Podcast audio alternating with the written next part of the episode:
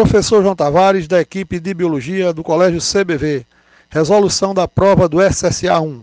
A questão de número 1 era uma questão que falava de bioquímica, né? especificamente da parte dos componentes orgânicos, das proteínas.